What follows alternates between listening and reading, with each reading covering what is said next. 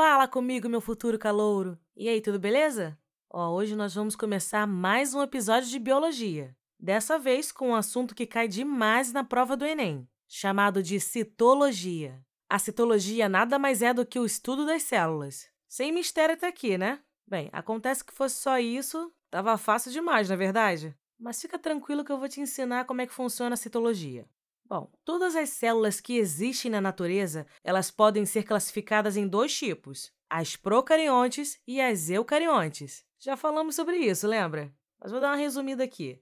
Na real, a diferença entre elas não é nada complexa. As procariontes são células bem simples. As primeiras surgiram no planeta. Por conta disso, a sua estrutura é super rudimentar. E essas células, elas são representadas pelo reino Monera constituídos pelas bactérias e também pelas árqueas. Os seus componentes eles ficam soltos no citoplasma sem a presença de uma membrana, que acaba criando um espacinho específico só para eles.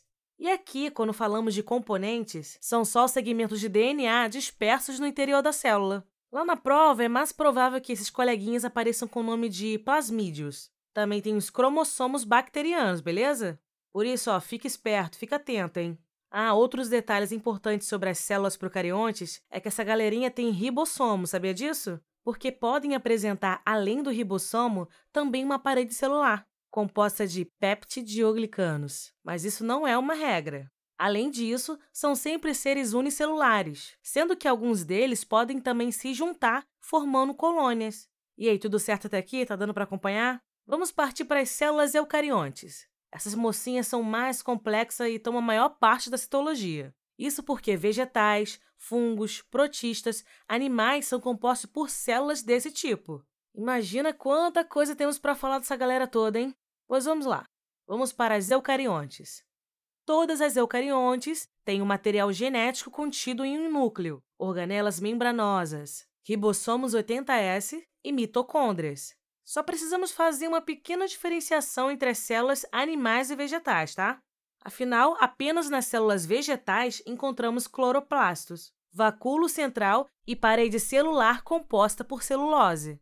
Já em células animais, apresentam centríolos e lisossomos. Ah, e antes que eu me esqueça, existe mais uma diferenciação importante entre vegetais e animais que é que o carboidrato de reserva dos animais é o glicogênio, enquanto nos vegetais é o amido, ok? Show, vamos prosseguir. Então vamos começar pelo entendimento dos componentes dos eucariontes. Quem inaugura essa etapa é o mais atarefado deles, o citoplasma. O fluido citoplasmático é composto especialmente por água, proteínas, sais minerais e açúcares. Esse líquido ele é uma porção da célula entre o núcleo e a membrana plasmática. É lá onde ocorre a maior parte das reações químicas dos organismos.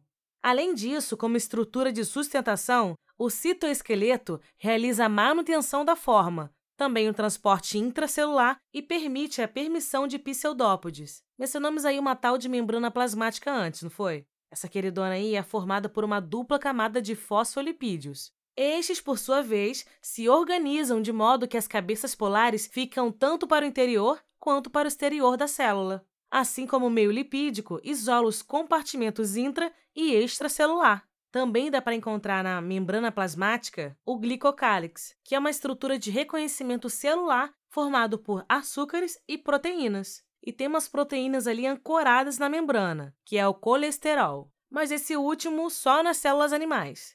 Além disso, é importante lembrar que a membrana plasmática funciona por meio do mosaico fluido, em que todos os componentes da membrana ficam em livre movimento. Só falta falarmos agora das organelas e das estruturas, que são muitas. As organelas e as estruturas elas funcionam como órgãos, em que cada um tem sua função dentro da célula. Comecemos então pelos ribossomos, os responsáveis por sintetizar as proteínas. Esses consagrados são formados por RNA ribossomal. E existem dois deles: aqueles que sintetizam proteínas, que vão ser usadas para ações dentro da célula, e outros que sintetizam proteínas para exportação.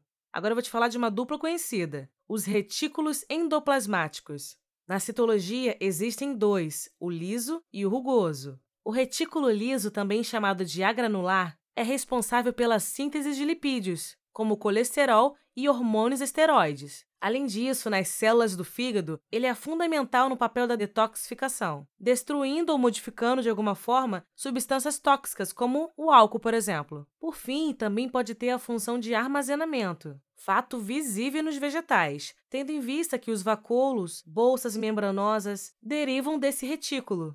Vamos falar agora da outra parte da dupla, que é o retículo endoplasmático rugoso ou granular, o RER para os íntimos é composto por uma série de sacos achatados e a sua membrana é repleta de ribossomos aderidos. Sua principal função no organismo é a síntese de proteínas a serem exportadas ao meio extracelular. Tem a função de armazenamento, transformação, empacotamento e secreção de substâncias recebidas no retículo.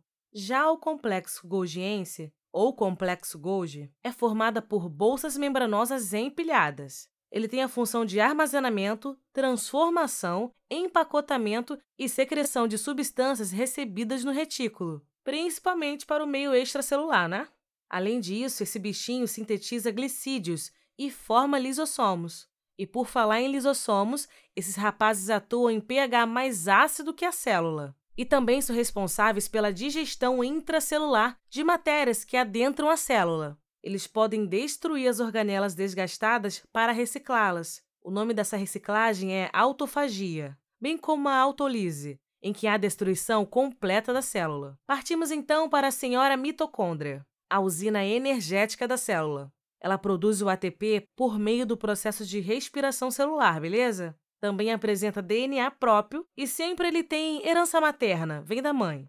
De acordo com a teoria endossimbiótica, mitocôndrias foram seres procariontes primitivos, fagocitados por células eucariontes. Assim, passaram a viver em simbiose com essas células numa relação mutualística. Evidências para isso são o DNA circular das mitocôndrias, ribossomos 70S e a presença de uma membrana dupla. Já o cloroplasto tem origem similar à da mitocôndria. Presentes em células vegetais, a organela é repleta de clorofila. Isso mesmo, lembrou desse nome? Estamos falando de quem? De quem? Fala aí. Da famosa fotossíntese, processo que o cloroplasto realiza muito bem, tá? Eu sei que é muita informação, calor, mas calma que já tá acabando, viu? Nada de mudar de episódio justo agora, fica atento. Prosseguindo. São responsáveis pela divisão celular animal, auxiliando na movimentação dos cromossomos durante tal divisão. Além disso, formam os cílios e flagelos.